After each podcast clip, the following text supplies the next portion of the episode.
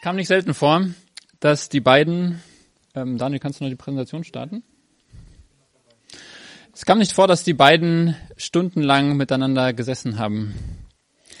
Und obwohl es ein heiliges Sakrament der Kirche war, ähm, platzte dieses Mal dem Staubitz der Kragen. Und er unterbrach seinen Gegenüber mitten bei der Beichte. Der Mentor und Beichtvater Staupitz von Martin Luther, der konnte es nicht länger ertragen, dass der Mönch jede kleinste vermeintliche Sünde beichtete und dafür oft Stunden brauchte, weil er irgendwie jede kleinste Kleinigkeit aufzählen und bereinigen wollte. Nun, Luther war über Jahre in einem Kreislauf von Angst und Leistungszwang gefangen. Er betete und sang Psalter bis zur Erschöpfung, ähm, bis ihn eine chronische Schlaflosigkeit plagte. Und das wiederum trieb ihn in Verzweiflung, weil er dann meinte, er sei nicht genügend bei der Sache gewesen, wenn er Gott lobte. Ein wahrer Teufelskreislauf.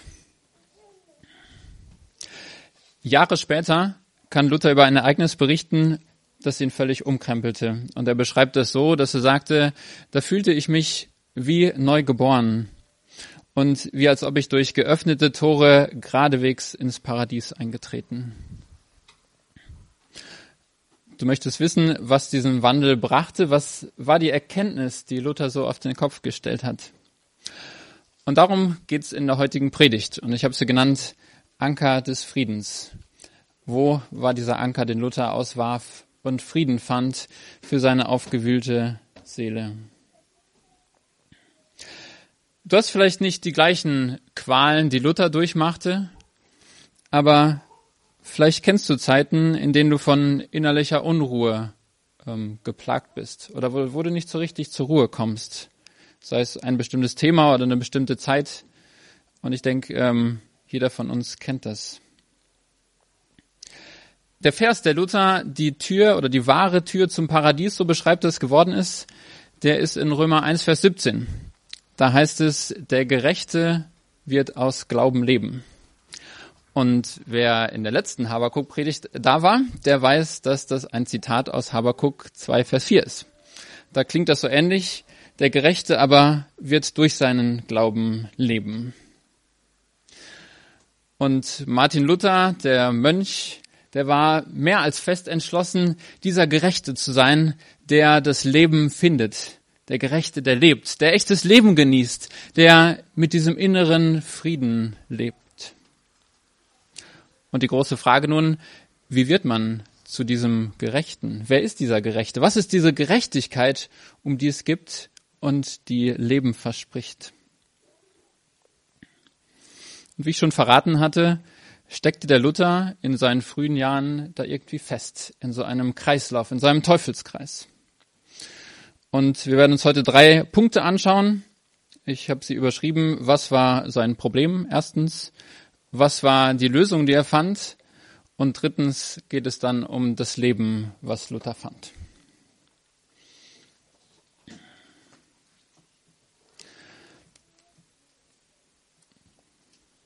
Das Problem. Nach dem Verständnis, was Luther zunächst hatte und wie wir auch heute, war Luther auch damals ein Kind seiner Zeit. Und die Kirche hatte eben ein bestimmtes Verständnis und auch das Luther, das hatte Luther so übernommen. Und nach seinem Verständnis könnte man den Menschen beschreiben wie so einen Becher. Und ich habe mich mal ähm, künstlerisch zu Werke getan und habe ein bisschen gemalt und ich hoffe, dass es ein bisschen hilft, ähm, zu veranschaulichen oder zu verstehen, worüber ich spreche. Und das Verständnis ist so, um vor Gott angenehm zu sein und vor Gott angenommen zu sein, muss mein Becher, mein Lebensbecher gefüllt sein mit Gerechtigkeit. Also wer gerecht ist, der hat Leben, oder? Haben wir gerade gelesen. Und Luther erkannte richtig das Problem, dass der Mensch es irgendwie nie schafft, 100% gerecht zu sein. Ja, hier ein falsches Wort, hier rutscht man aus und ähm, macht eine blöde Bemerkung oder tut jemand anders was äh, Dummes an, ist ungeduldig mit seinen Kindern, zack, und schon wieder so ein bisschen Gerechtigkeit verschüttet gegangen. Schon wieder ein bisschen weniger Gerechtigkeit im Becher. Und nach der damals gängigen Vorstellung, wenn man eben was aus seinem ähm, Becher verschüttet hat, dann kann man das durch die Sakramente der Kirche wieder auffüllen. Ich habe das mal so illustriert. Also der Gedanke, oder es wird auch in der, in der theologischen Literatur, wenn man das liest, dann findet man auch den Begriff eingegossene Gerechtigkeit oder englisch infused righteousness. Und der Gedanke ist, ähm, genau, dass man Gerechtigkeit bekommt, eben die ähm, durch die Sakramente, die die Kirche verwaltet. Zum Beispiel durch die Taufe initial bekommt man, sage ich mal, so einen richtigen Schwung Gerechtigkeit in seinen Becher ausgegossen. Und deswegen zum Beispiel gibt es auch die Nottaufe. Ich weiß nicht, ob, ihr, ob ihr davon gehört habt. Also wenn zum Beispiel ein Kind auf die Welt kommt und man merkt, okay, ähm, es wird wahrscheinlich nicht überleben, dann kann man noch schnell die Nottaufe durchführen und da darf im Ausnahmefall, muss das kein Priester sein, sondern das kann jeder machen. Schnell noch Wasser auf das Kind, damit es quasi mit Gerechtigkeit vollgetankt ist, bevor es in die Ewigkeit geht. Ja, das ist die Vorstellung. Also man füllt durch die Sakramente der Kirche die Gerechtigkeit auf, um vor Gott gerecht dazustehen. Und dann gibt's noch ähm, andere Aspekte, zum Beispiel die Eucharistie, also das Abendmahl, wie es heißt, die Beichte, Almosen oder Gebete. Und dementsprechend, nach der Vorstellung, wenn man ein Gerechter werden will, dann versucht man es am besten mit dem Motto, was ein Freund mir mal so beschrieb, Kloster rein, Türe zu, dann hast du von der Sünde Ruhe. Klingt erstmal in der Theorie verlockend, gell? Ähm, das Leben läuft dort recht gemächlich und man ist quasi direkt an dem Zapfhahn, man hat direkt die Sakramente der Kirche und wenn was schiefgelaufen ist, dann kann man zur Beichte gehen, dann kann man ähm, Gebete sprechen und verbringt viel Zeit im Gebet und mit der Bibel. Doch tatsächlich war ja genau das der Ort, wo Luther seine krassesten Seelenqualen erlitt und wo er nicht zur Ruhe kam von dem Fasten und Beichten und Loben und Beten. Und Luther, der ja bekanntlich kein Blatt vor den Mund nahm, der sagte genau von dieser Zeit, dass er den Gedanken an einen gerechten Gott hasste. Er konnte nicht verstehen, wie ein, wie die Gerechtigkeit Gottes, der Maßstab, der so unendlich hoch ist, wie er die armen Menschen, die es nicht schaffen, diesen Maßstab zu erfüllen, unentwegt quält. Wie kann das sein? Und sein ganzes Beten und Ringen führte nicht dazu, dass er Gott mehr lieben lernte und ihn von Herzen lobte, sondern dass er die Gerechtigkeit Gottes hasste krasse Aussage für so einen Mönch. Und wie so ein verstörtes Kind, was verzweifelt versucht, den fordernden Papa irgendwie zufriedenzustellen, war Luther, der um seinen Seelenheil bangte. Genau, was ich noch vergessen hatte. Ähm, die Vorstellung funktioniert halt so, dass die, dass die Verdienste Jesu und die Verdienste der Heiligen sozusagen im Guthaben der Kirche sind und dann eben verfügt werden können ähm, wenn man entsprechend die Sakramente ausübt und bedient. Aber die Frage bleibt immer, wann ist mein Becher voll genug? Wann kann ich sagen, ich stehe gerecht vor Gott da und es ist alles in Ordnung mit meinem Leben? Die Sache ist, du weißt es nie. Und das ist das, was Luther krank machte. Und übrigens, die ähm, römisch-katholische Kirche hat noch heute genau das als offizielle Lehre. Wie ich es äh, beschrieben habe, als Gegengewicht zur Reformation wurde das Trienter Konzil einberufen. Man hat eben genau diese Lehren, die Luther in Angst und Schrecken versetzten, hat man dort festge festgenagelt. Und die Beschlüsse des Konzils sind heute noch gültig. Und das finde ich besonders krass und deswegen ähm, äh, möchte ich auch darüber reden, weil die Gefahr besteht, weil die gleichen Begriffe verwendet werden. Es wird auch von Gnade gesprochen, die ausgegossen wird, von den Verdiensten Christi, die uns angerechnet werden, ähm, und von Jesus und von Gerechtigkeit. Doch der Inhalt ist ein anderer. Die Vorstellung ist ein anderer. Und Gott sei Dank,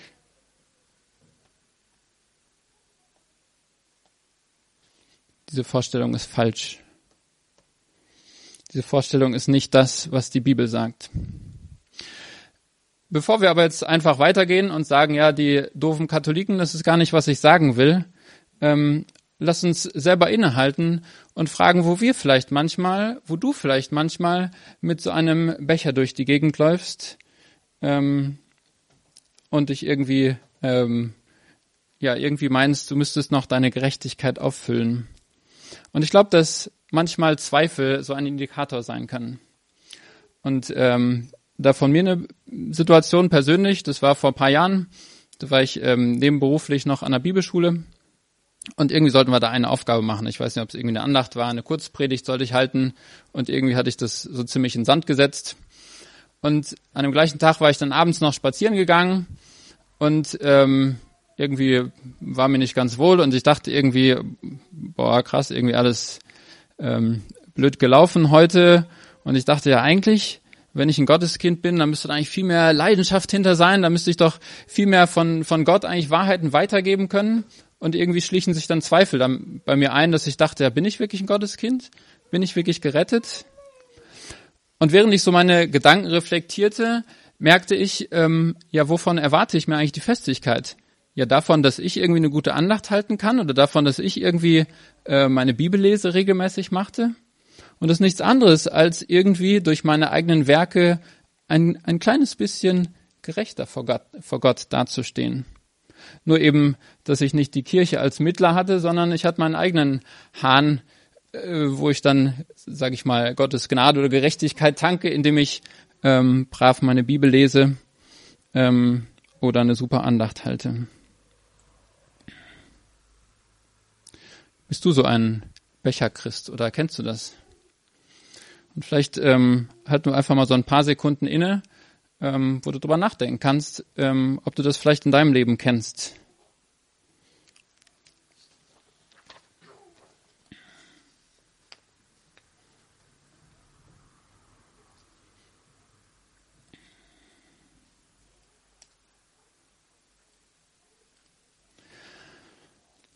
Denn Luther brachte diese Denkweise oder dieses Denken sein falsches Verständnis in die Verzweiflung. Aber was, was durchbrach jetzt seinen Teufelskreislauf? Was war die Lösung?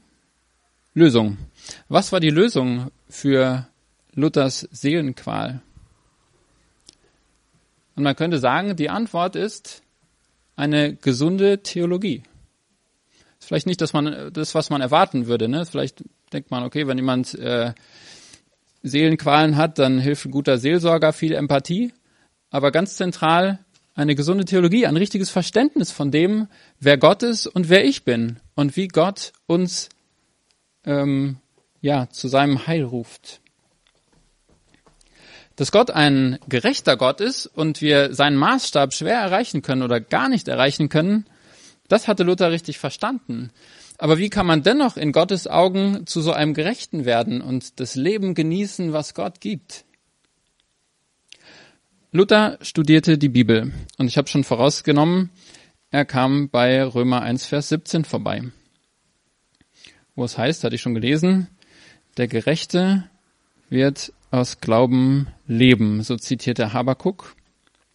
Und dann stellte Luther fest, während er das las, und darüber nachdachte, wer dieser Gerechte ist, dass es nicht um denjenigen geht, der durch eigene Anstrengungen zu diesem Gerechten wird oder auch nicht durch, ähm, ja, auch nicht primär, dass äh, Gott jemanden gerecht macht, indem er ihm sehr viel Gerechtigkeit immer zu äh, einschüttet, sondern dass es um den geht, der gerecht gesprochen wurde. Klingt nach einer kleinen Nuance, aber sehr bedeutsam. Luther erkannte das Geheimnis, dass man sich den Status des Gerechten nicht erarbeiten kann, und nicht stückweise auffüllen kann, sondern von Gott durch den Glauben zugesprochen bekommt. Und dazu schlagt man bitte Römer 4 auf. Und da möchte ich lesen die Verse 5 bis 8.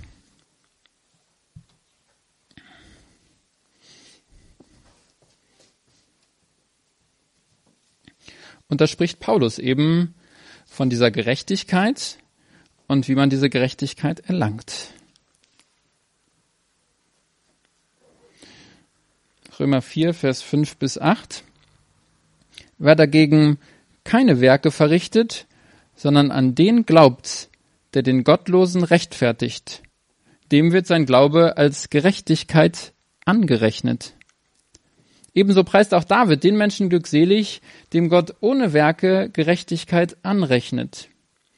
Glückselig sind die, deren Gesetzlosigkeiten vergeben und deren Sünden zugedeckt sind. Glückselig ist der Mann, dem der Herr die Sünde nicht anrechnet. Und das ist hier der Schlüssel in dem Vers, dieses Wort anrechnen. Es geht um angerechnete Gerechtigkeit, wie es in der theologischen Literatur heißt, oder im Englischen dann imputed righteousness. Also es geht um ein Gerechtsprechen, um eine Erklärung. Und auch das möchte ich im Folgenden nochmal veranschaulichen und dem gegenüberstellen, was wir vorhin gesehen haben. Also wie wird jemand gerecht? Durch die Rechtfertigung. Das ist ähm, der biblische Begriff. Und Rechtfertigung kommt aus der juristischen Sprache, aus dem aus der gerichtlichen Sprache. Und da geht es nicht um einen Vorgang, in dem man jemand Stück für Stück gerechter wird, sondern es geht um eine rechtliche Erklärung. Ups. Also, stell dir einen Gerichtssaal vor. Da kommt ein Angeklagter rein und es werden Zeugen geladen und es wird, werden so die Vergehen ähm, aufgelistet und derjenige wird angeklagt und man hat den Maßstab des Gesetzes und dann ist da der Richter, der ein Urteil fällen wird. Und im Urteil gibt es dann entweder das Urteil gerecht oder eben schuldig. Die Sache bei so einem Gerichtsurteil ist, dass es nichts an dem Zustand oder nichts ähm, an der Person selber ändert. Also die Person hat bestimmte Vergehen gemacht, aber durch das Gerichtsurteil äh, wird sie jetzt weder ein böser oder ein guter Mensch, sondern sie war es schon vorher. Die Sache ist nur, dass jetzt sozusagen wie ein Stempel draufkommt, gerecht oder freigesprochen. Und ähm, in Deutschland ist es so, äh, Christian, korrigiere mich, wenn das falsch ist, aber wenn in einer Sache einmal ein Urteil gesprochen ist und das ähm, Verfahren abgeschlossen ist, dann darf in derselben Sache kein weiteres Verfahren mehr äh, durchgeführt werden. Christian nickt, also scheint nicht richtig recherchiert zu haben. Also einmal abgeschlossen ist für immer erledigt und der äh, die Person ist vor dem Gericht, vor dem Gesetz ähm, schuldig oder gerecht und bekommt dann entweder Strafe oder Freispruch. Und es kann kein weiteres Urteil mehr oder kein weiteres Verfahren mehr angehängt werden. Und das ist die Vorstellung, die die Bibel uns lehrt, wenn es um Rechtfertigung geht. Also wir gucken mal ein bisschen weiter. Der Ungerechte, und wir haben uns damit beschäftigt, dass kein Mensch vor Gott aus eigener Kraft gerecht sein kann. Wir alle stehen als Ungerechte vor dem ewigen Richter, vor Gott und vor seinem Gesetz sind wir schuldig. Und jetzt ist aber so, wir haben gerade gelesen, durch den Glauben bekommen wir oder rechnet Gott uns die Gerechtigkeit an. Also der Gerechte, der glaubt, der glaubt an Jesus, den Gerechten, und dass Jesus seine Schuld getragen hat. Das ist das, was wir Christen bekennen, dass Jesus die Schuld, wenn ich an ihn glaube, meine Schuld auf sich nahm und am Kreuz trug. Und jetzt wird ein Urteil gesprochen. Gott, der Richter, sieht mein Leben, sieht meine vergangenen Taten, Taten sieht mein gegenwärtiges Leben und meine Zukunft, mein ganzes Leben ist vor ihm offenbar und er fällt ein Urteil. Und das Urteil aufgrund meiner Werke kann nur eins sein. Wir sind vor Gott schuldig und wir erlangen nicht Gottes Gerechtigkeit. Und das Urteil wird vollstreckt, doch für denjenigen, der glaubt, wird ein Stellvertreter gefunden. Und über Jesus, den Gerechten, wird das Urteil vollstreckt schuldig. Er wird schuldig gesprochen. Er stirbt den Tod eines Gesetzlosen, eines Gottlosen, eines Verbrechers, als ja jemand, der all die bösen Taten, die ich gemacht habe, die jeder andere gemacht hat, der an ihn glaubt, ähm, der diese Taten auf sich nimmt. Und über mich wird das Urteil gerecht gefällt. Gottes Stempel, Gottes Deklaration, gerecht ein für allemal. Und es ist diese Gerechtigkeit im juristischen Sinne. Es kann kein weiteres Verfahren mehr anhängig gemacht werden. Ein für alle Mal gerecht gesprochen über alles, was in meinem Leben vorgefallen ist. wer es ein bisschen theologischer mag. Rechtfertigung ist jener juristische Akt Gottes, durch den er den Sünder auf der Grundlage der vollkommenen Gerechtigkeit Christi, Jesu Christi, für gerecht erklärt. Christi Gerechtigkeit wird mir angerechnet, wie als ob ich alle die gerechten Taten getan hat, hätte, die Christus getan hat. Und genauso wird Christus meine Schuld angerechnet. Und so kommt es zu diesem Urteilsspruch, zu diesem Stempel auf mein Leben. Und Luther verstand auf einmal, ja, das heißt, das Urteil über mein Leben ist bereits gesprochen. Meine Sünde ist bereits erledigt und gesühnt. Ich brauche nicht mehr krampfhaft versuchen, meinen Becher füllen zu lassen und immer wieder nachfüllen in der Hoffnung, dass ich irgendwann schaffe, den Becher randvoll mit Gerechtigkeit zu haben, sondern der Stempel ist auf mein Leben gesetzt, freigesprochen. So wie Jesus am Kreuz ruft, es ist vollbracht. Das steht auch auf meinem Leben, dieser Stempel gerecht, freigesprochen. Übrigens, ich habe hier das ähm, Bild von einem Stempel verwendet. Ähm, die Bibel kennt so ein ähnliches Symbol, das Siegel, und ihr könnt als Hausaufgabe gern mal in Römer 4 nachlesen. Da kriegt der Abraham ein Siegel für die Gerechtigkeit des Glaubens aufgedruckt. Gedrückt. So, sehr spannend nachzulesen. Hausaufgabe. Zurück zum Gedanken. Ähm, ihr merkt es auch in den Paulusbriefen. Ähm, zum Beispiel, wenn er die Gemeinde in Korinth anschreibt, wisst ihr, wie er die anredet? Unter anderem? Genau, ich glaube als Heilige, genau, auch Hausaufgabe. Als äh, er redet sie an als Heilige und danach schreibt er, führt er so aus, was in der Gemeinde so stattfindet und man merkt, dass da sexuelle Unmoral ist, dass da Streit ist und man denkt sich, was, wie Heilige? Und das Spannende ist, dass Gott eben nicht unsere einzelnen Taten sieht, sondern für die, die er gerechtfertigt hat, sieht er diesen Stempel gerecht in Jesus Christus, heilig gesprochen, nicht aufgrund der eigenen Werke oder weil unser Leben jetzt ähm, völlig nach Plan und perfekt verläuft, sondern weil wir Christi Gerechtigkeit angezogen haben, wie so ein Mantel, mit dem wir überkleidet werden. Die Folge, der Gerechte wird aus Glauben leben. Ja, das Leben. Und das ist mein dritter Punkt. Ich hoffe, du kannst so ein bisschen die Befreiung nachempfinden, die Luther erfuhr, als er merkte, es ist alles vollbracht. Es kommt nicht auf meinen Becher an, es kommt nicht auf meinen Beten an, es kommt nicht auf mein Beichten an. Jesus hat es gemacht. Ich habe seine Gerechtigkeit. Und ich hoffe, du ahnst auch, nicht nur, was es für Luther bedeutet, sondern was es für dein Leben bedeutet, wenn du an Gott glaubst, der den Gottlosen rechtfertigt. Das heißt nämlich, du kannst in dem Moment oder du kannst nie gerechter vor Gott dastehen, als in dem Moment, wo du vor Gott deine Sünden bekannt hast. Und auch nie gerechter vor Gott stehen, als genau jetzt, wo du vielleicht eine Woche hinter dir hast, wo du denkst, boah, ich war ungeduldig mit meinen Kindern, ich äh, habe mich mit sinnlosen äh, Sachen beschäftigt, meine Zeit verplempert, was auch immer. Und du kannst nie gerechter sein als in diesem Moment, als jetzt, weil Gott die Gerechtigkeit Christi sieht, die er dir angerechnet hat, weil er dir ein für alle Mal den Stempel aufgedrückt hat, gerecht gesprochen, heilig.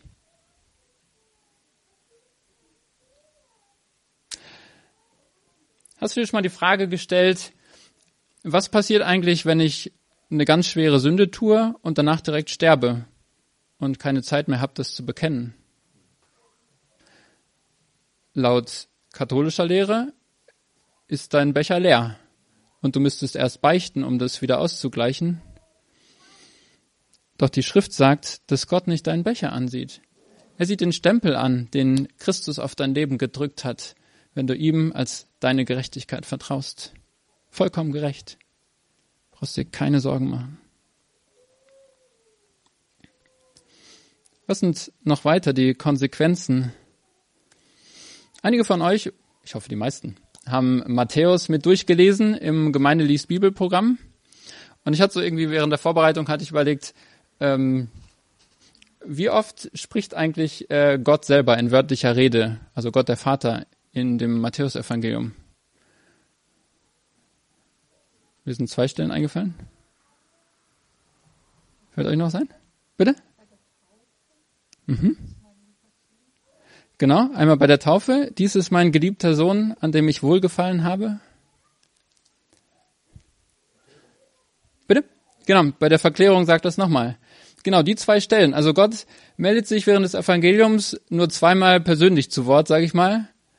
Und er spricht über seinen Sohn. Dies ist mein geliebter Sohn, an dem ich wohlgefallen habe.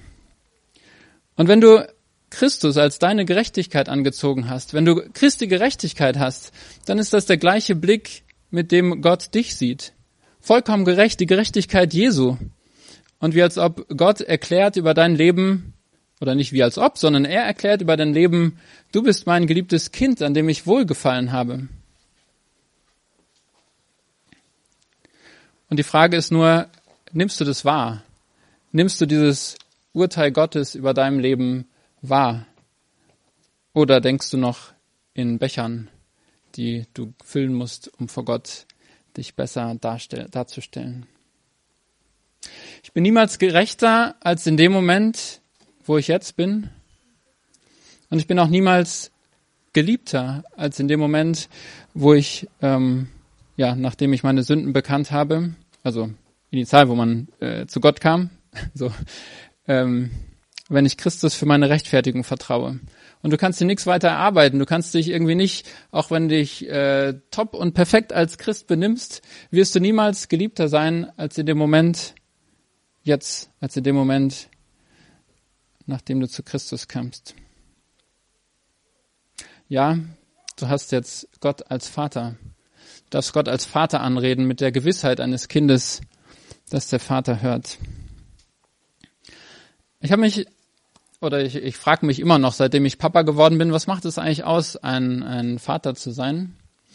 Und irgendwie ein Gedanke, den, der mich irgendwie nicht so ganz loslässt, habe ich jetzt nicht durch psychologische Studien begründet oder was weiß ich, sondern äh, mein Gedanke, ich glaube, ein Vater gibt seinen Kindern Identität. Unter anderem. Meine Frau erzählte neulich von einem Seminar, wo sie war, da ging es um äh, Vatersein und dann ähm, meldete sich ein, also nicht nur, ging so um Familie und äh, und so weiter. ähm, völlig aus dem Konzept hier. Da ging es äh, auf jeden Fall um die Rolle des Vaters und wie das unser Leben prägt, prägen kann. Und dann meldete sich ein äh, Mann in seinen Mit-40ern zu Wort und er beschrieb dann, wie er äh, so voll der Workaholic geworden ist und ein Haus gebaut hat und alles perfekt machen wollte, seine ganze Energie, seine ganze Zeit und viel mehr als, ähm, als gut gewesen ist, ähm, in sein Haus reingesteckt hat. Und irgendwann hatte das ein Stück für sich reflektiert mit ein bisschen Abstand und hat festgestellt, ja eigentlich ähm, habe ich das nur gemacht, weil ich diesen Moment erleben wollte, dass mein Papa mir sagt, ich bin stolz auf dich, mein Sohn. Und das fand ich so krass, obwohl er es ähm, ja, obwohl er sich nicht eingestehen wollte zuerst, ähm, war seine Identität auf seinen Papa ausgerichtet und von seinem Papa diesen wohlwollenden Blick ähm, zu sehen und mitzubekommen. Und dann meldeten sich wohl in dem Seminar noch zwei weitere Männer zu Wort, die was Ähnliches sagten. Ich weiß nicht, was äh, du von deinem Papa gehört hast, aber wenn wir vor Gott gerecht sind, gerecht gesprochen sind, dann sind wir Gottes Kinder, dann ist Gott dein Vater. Und wir haben uns so ein klein wenig Gedanken gemacht, was sagt er über dich? Geliebter Sohn, an dem ich wohlgefallen habe. Und die Frage ist, nimmst du das wahr? Und das entscheidet viel, nämlich ob du bis zur Erschöpfung dich irgendwo reinsteigerst, so wie wir es von dem Luther gehört haben, oder wie wir es von dem Mann gehört haben, der sein Haus perfekt bauen wollte, um endlich das Wohlgefallen oder diesen gütigen Blick seines Vaters äh, sich zu verdienen, die Gnade zu verdienen, eben wie so ein, mit so einem Becher? Oder kommst du zur Ruhe, weil du weißt, ich bin von Gott geliebt und er hat seinen Stempel aufgedrückt. Du bist mein Kind, gerechtfertigt. Ein für alle Mal. Das Verfahren ist beendet. Kein weiteres mehr kann eröffnet werden.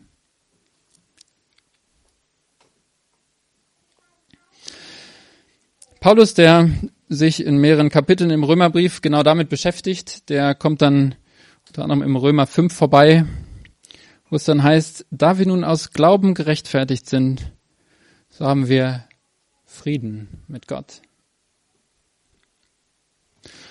Oder eine andere Szene kam mir in den Sinn. Da kommt eine Frau unter den verurteilenden Blicken eines Pharisäers, kommt zu Jesus. Aber für sie ist wichtiger, als was dieser Pharisäer über sie denkt und wie er sie verurteilt, ist wichtiger, was Jesus sagt.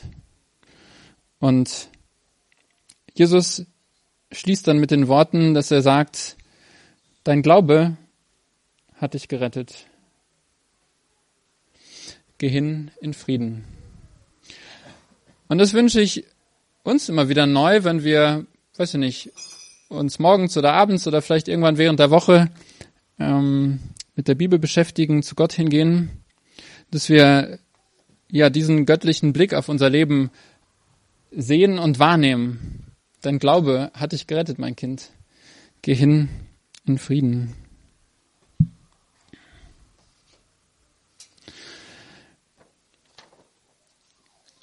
Mir ist noch ein Lied dazu eingefallen, das würde ich gerne mit euch zusammen singen. Das heißt ähm, Sein Kleid für meins. Und da geht es genau um diesen Tausch, dass der Gläubige Gottes Gerechtigkeit bekommt, weil Jesus mein Strafgericht getragen hat. Wenn ein Klavierspieler das kennt, dann gerne mitspielen oder? Ach so, ich habe keine Noten. Ich spiele es mit der Gitarre.